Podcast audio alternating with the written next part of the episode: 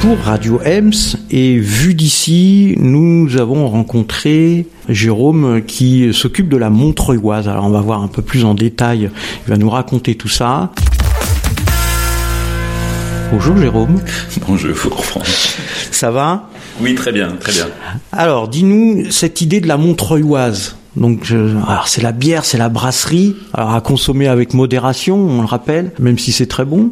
Tu, as démarré cette histoire quand et comment? Comment c'est venu la Montreuilloise euh, Alors la Montreuilloise existe depuis 6 ans, depuis 2014. Euh, euh, et comment ça s'est créé? Par euh, le hasard de la rencontre à l'époque avec quelqu'un qui s'appelle Florent de Neubourg qui avait créé avant moi en fait une petite brasserie artisanale. C'était une des toutes premières en Ile-de-France, à Montreuil, euh, qui était une toute petite, petite brasserie. Et, euh, et le hasard de la rencontre, un jour, euh, par des connaissances et des engagements associatifs communs, a fait que il m'a un peu transmis ce virus de faire sa bière. alors, depuis, ça s'est beaucoup développé, hein, le fait de mmh. faire des bières, des brasseries, il y en a quand même beaucoup maintenant qui sont... Mais à l'époque, c'était quand même beaucoup plus rare. Et voilà, moi, ça m'a énormément plu. Il y a eu un tilt comme ça dans ma vie en disant, je vais en faire mon métier.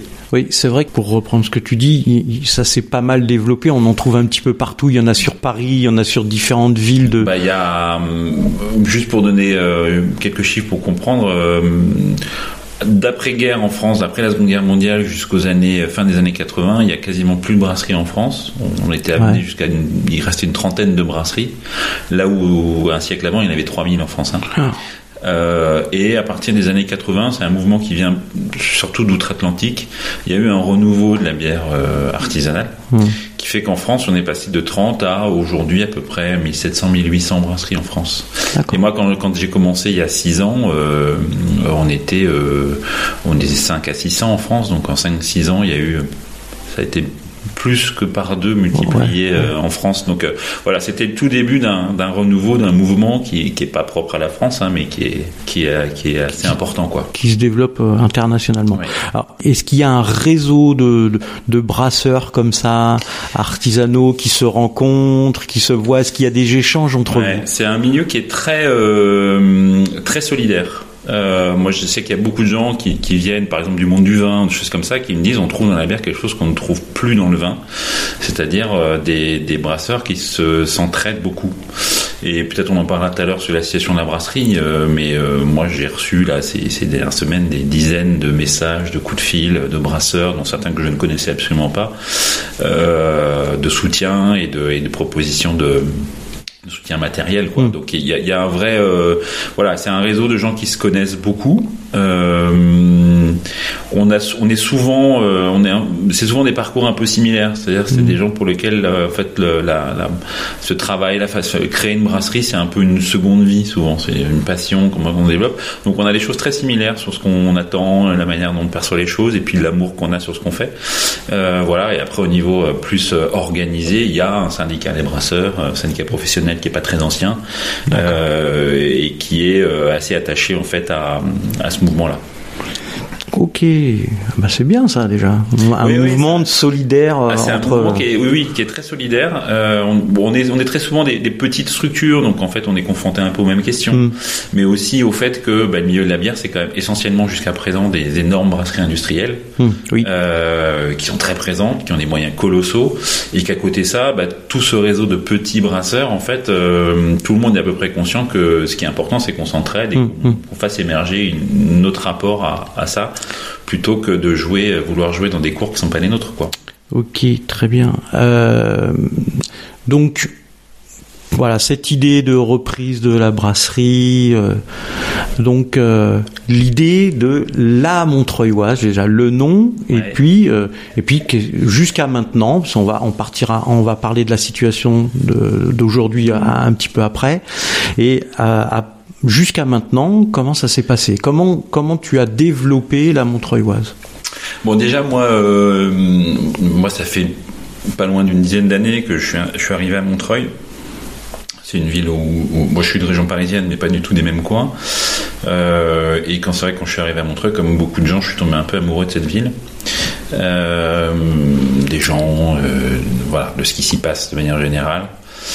Et euh, quand j'ai créé cette brasserie, je voulais vraiment que ce soit quelque chose qui soit inscrit là-dedans, quoi. Hmm. Qui soit un lieu euh, qui apporte un peu de ou un, produit, ma bière qui donne un peu de convivialité, qui participe de cette image-là, euh, qui essaie un peu de la valoriser. Enfin voilà, qui qui, qui, qui s'inscrivent là-dedans. Donc pour moi, c'était évident que je voulais faire une brasserie locale et que ce soit si possible un peu à l'image de ce que je perçois de cette ville.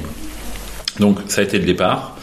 Euh, et euh, bah, très vite, en fait, la question s'est posée de de, euh, de l'endroit où j'allais être, de, de qu'est-ce que je voulais développer, etc. Donc en fait, le lieu, on en parlera peut-être tout à l'heure, en fait, très vite est arrivé. C'est-à-dire que à l'époque, moi, je cherchais un local et puis euh, pas l'intermédiaire de la municipalité d'époque. En fait, on m'a orienté vers le site où la brasserie est encore aujourd'hui, euh, mmh. EIF, donc en haut de la rue Pierre de Montreuil, dans le haut Montreuil, qui est une vieille usine, donc qui correspondait parfaitement à ce que je voulais faire et l'endroit où je voulais être. En plus, dans les murs à pêche, qui est un quartier que j'adore et on n'habite pas très, enfin voilà, j'habite pas très loin de, de ça.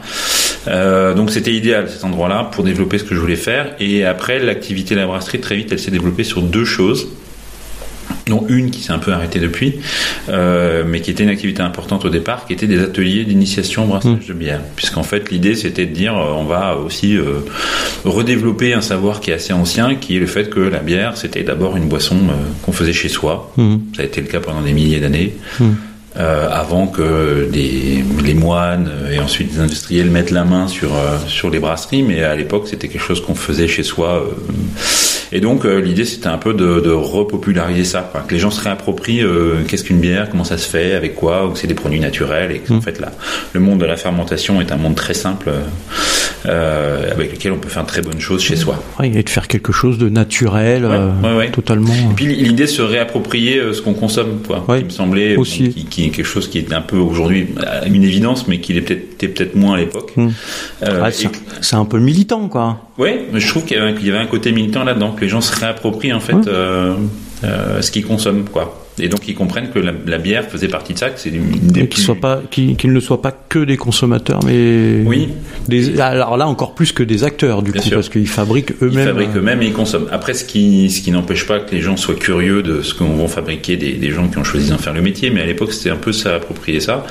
Et puis pourquoi la bière? En fait, moi j'ai très vite été passionné par euh, euh, bon déjà le fait que c'est une boisson qui est aussi vieille que l'humanité. C'est sans doute la boisson alcoolisée la plus ancienne, bien avant mmh. le vin. Mmh. Euh, et que c'est une boisson où il y a des, un nombre de traditions quasiment limité et qui a une possibilité de créer énormément de choses, quelque chose un mieux qui est très créatif. Donc voilà, j'avais le sentiment, et c'est encore vrai, d'être un peu au moment où en fait on redécouvrait ici euh, ce que pouvait être la bière, quoi. Voilà. Donc il y avait quelque chose d'assez intéressant à pouvoir participer de ça et d'être en plus dans ce mouvement-là où il y avait plein de petites brasseries qui émergeaient, avec des gens qui étaient très, euh, qui étaient aussi dans un côté pour le coup très militant en disant mmh. on recrée des petites unités artisanales, on s'inscrit dans les villes et on va contre la grande industrie qui mmh. euh, a mis la main sur euh, sur la bière. Ça. Voilà, donc il y a aussi une partie militante qui m'a bien plu dans, dans, ce choix et donc en fait les ateliers ont quand même beaucoup fonctionné parce que j'ai pas eu de compte euh, précis précis, mais je crois qu'on est au moins à 2500 personnes qui sont ah passées euh, faire leur bière à la brasserie en six ah ce qui est énorme. Euh, que ça s'est beaucoup développé, que à l'époque euh, on a fait un livre euh, qui s'est beaucoup diffusé et j'espère qu'il va ressortir d'ailleurs peut-être l'année prochaine euh, sur comment faire sa bière chez soi. Ah, c'est bien ça. Ah bah s'il ressort, ce sera l'occasion de refaire un entretien. Il y, a un éditeur qui veut sans doute le rééditer l'an prochain. Euh, ah. donc ça c'est pas mal. Donc voilà, c'est on a participé quelque part à une prise de conscience. Moi je sais qu'il y a des gens qui sont passés à la brasserie euh, faire leur propre bière, qui sont pour certains devenus brasseurs. Hmm. Donc euh, j'ai participé un peu ce moment-là. Et puis bah, à côté de ces ateliers, il y avait l'idée de produire de la bière qu'on allait diffuser. Et l'autre engagement de la, du coup de la, de la, brasserie, ça a été de, bah, de choisir ce qu'on voulait faire comme bière et hmm. surtout d'avoir une démarche euh, éthique et environnementale euh, qui me plaisent à moi. C'est pour ça que très vite la brasserie a rejoint un mouvement qui s'appelle Nature et Progrès. Mm-hmm. qui est pas très connu mais qui est la plus vieille euh, association bio française ça, mm. ça a plus d'un demi siècle ah oui. c'est un peu les précurseurs de la bio en France c'est un mouvement associatif euh, qui fédère pas mal de producteurs de plein de choses. Euh, euh, voilà, qui est, qui est un mouvement qui est assez exigeant sur euh, sur sur ce qu'on sur les engagements en fait des producteurs qui répondent à ça. C'est un mouvement associatif. Hein. Il y a des gens qui sont simplement adhérents en tant que consommateurs, qui ont envie Ouais. de promouvoir la bio, et des producteurs qui ont envie de montrer qu'ils ont une démarche. D'accord. Et toutes sortes de productions, c'est pas. Non, il y a des maraîchers. il y a Ouais, c'est pas que de la bière, là, c'est- euh, voilà, il y a, il y a plein, plein de trucs. C'est à partir du moment où on s'engage à faire de la production puis- bio. Et après, euh, il y a des cahiers des charges très précis qui sont beaucoup plus rigoureux que le- la bio classique, etc. Et en fait, très vite, du coup, euh, à travers ça, ben, les bières que je produisais, il y a eu une, euh, une, une curiosité de beaucoup de réseaux bio.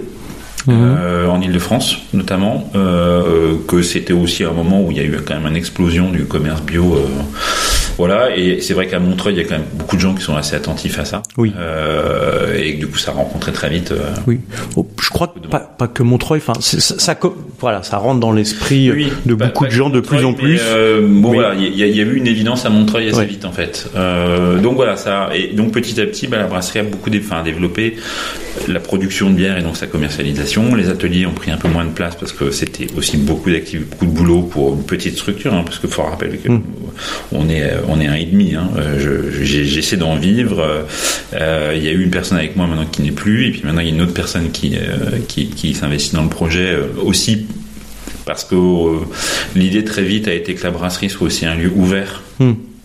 Donc euh, là où on est installé, euh, de pouvoir organiser des événements, euh, de faire un lieu où les gens un, un, un moment- un lieu de convivialité. Et, et donc voilà, ça c'est euh, l'idée était quand même de rester une petite structure. Com- combien de litres? Vous produisez en gros Euh, en litres, euh, ça fait aujourd'hui à peu près euh, 40 000 litres par an, D'accord. ce qui est pas beaucoup pour une brasserie. Hmm. Voilà, c'est, ça reste une petite brasserie, surtout en région parisienne. Après, il y a beaucoup de petites brasseries en France qui sont vraiment sur ce type de volume-là, hein, Mhm. ce qui en gros permet de, de, de s'en sortir plus ou moins à une, voire deux personnes, mais euh, Oui.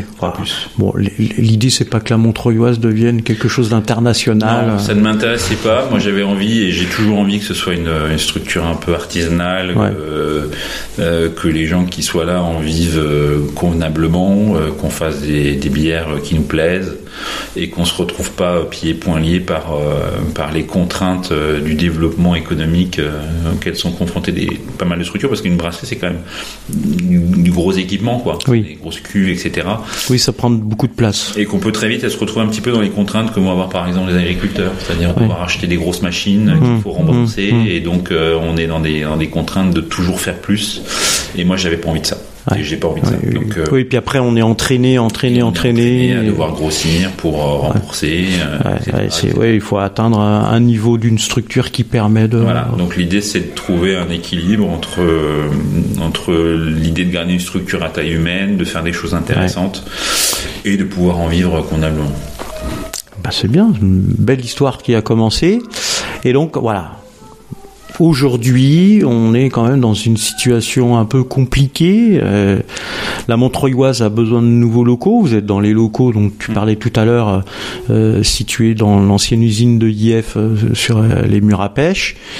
Et là, euh, bah, c'est la catastrophe. On vous dit, euh, bah, faut pas rester maintenant, faut partir. Ouais. Et, et là, il n'y a pas de locaux. Non, il n'y a rien. Euh, en fait, l'expulsion, pour comprendre, c'est qu'on est sur une usine euh, dont on savait hein, depuis le départ, puisqu'on avait un bail précaire hein, en fait, Mm. depuis l'origine, puisque comme beaucoup de sites en région parisienne et à Montreuil notamment, euh, on est dans des, dans, des, dans des vieux bâtiments de, de vieilles industries, euh, pour lesquels il y a évidemment une pression immobilière très forte, euh, et, et sur lesquels il peut y avoir des spéculations. Donc les pouvoirs publics ont mis en partie la, la main dessus pour éviter les soucis. Mais nous, on savait que ce site était voué en fait à une transformation dans le futur. Mm. Euh, mais il s'est trouvé que, pour tout un tas de raisons un peu complexes quand même, euh, les projets immobiliers qui devaient avoir lieu, on ne sait pas du tout s'ils auront lieu un jour, mais ils, euh, ils se sont très vite rendus compte qu'il y avait des problématiques de pollution. Ouais. Euh, du fait du passé industriel en fait de cette usine, hein, qui était une usine de euh, une laverie industrielle et une usine qui lavait les, les cuirs. Donc, oui, de la pollution dans les sols. la euh, pollution dans les sols assez ancienne, Mm. alors qui impacte pas la production de biens, parce qu'en fait, euh, on avait trouvé des, des manières de faire, notamment en faisant des raccordements d'eau, etc., pour qu'il n'y ait pas d'impact sur ce qu'on allait faire. Mais on savait que cette problématique de pollution elle allait toujours être là et qu'il y a un moment, il faudrait quand même la voilà. traiter. oui. Bon, là où ça a été un un souci, c'est que bon, euh, la manière dont ça a été traité euh, par euh, par les pouvoirs publics n'a pas été quand même très respectueuse des gens qui étaient là, puisqu'en fait on a appris que très très très très tardivement qu'on devait partir et à la date euh, on devait partir. Pour être précis, on a reçu nous début mars dernier euh, un avis d'expulsion, c'est-à-dire à peu Ouais. près dix jours avant le début du confinement. euh, Ouais. Donc là, ouais. Alors là, on est fin mai. Euh, et là, on est fin mai, et donc euh, fin mai, on nous dit qu'il n'y aura pas de délai et qu'on doit partir le 31 juillet, ce qui ferait que la brasserie se retrouve euh, ouais. à la rue. Donc effectivement, on est en recherche de locaux. Euh, alors urgemment parce que ben, moi j'ai besoin de toutes mes cuves, je puisse les poser quelque part. Euh, Oui, ça prend du temps de- d'enlever les cuves, de les Oui. poser, de, de, de raccorder. C'est ouais, c'est quand même six ans de matériel à enlever, euh, des cuves à vider et à déplacer. Bon, Ouais. donc c'est un, un gros euh, un gros boulot qu'on qu'on commence à faire. Euh, par ailleurs, j'essaie de trouver des solutions pour que hum, les bières que je vais proposer, je, je- je puisse les faire produire. Alors ça va sans Mm. doute se faire euh, chez d'autres collègues brasseurs. C'est là où la question Oui, de la solidarité avec les brasseurs elle va se poser. C'est que euh, je vais sans doute faire brasser à- dans deux trois brasseries de France une partie de mes bières histoire de pouvoir continuer à les proposer. Et euh, l'idée, c'est de partir sur un- la recherche d'un local euh, avec un projet un petit peu plus ambitieux. Euh, donc, on cherche à peu près aujourd'hui entre 6 et 700 mètres carrés euh, à Montreuil en priorité Mhm.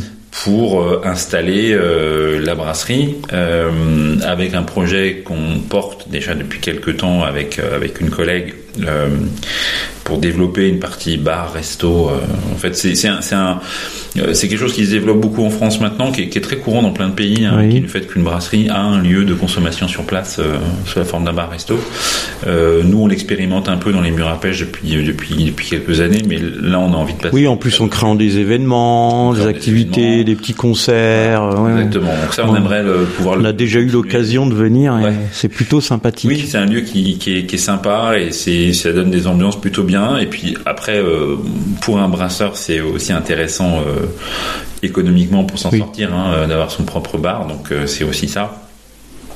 Et donc on a envie de, développer cet aspect-là.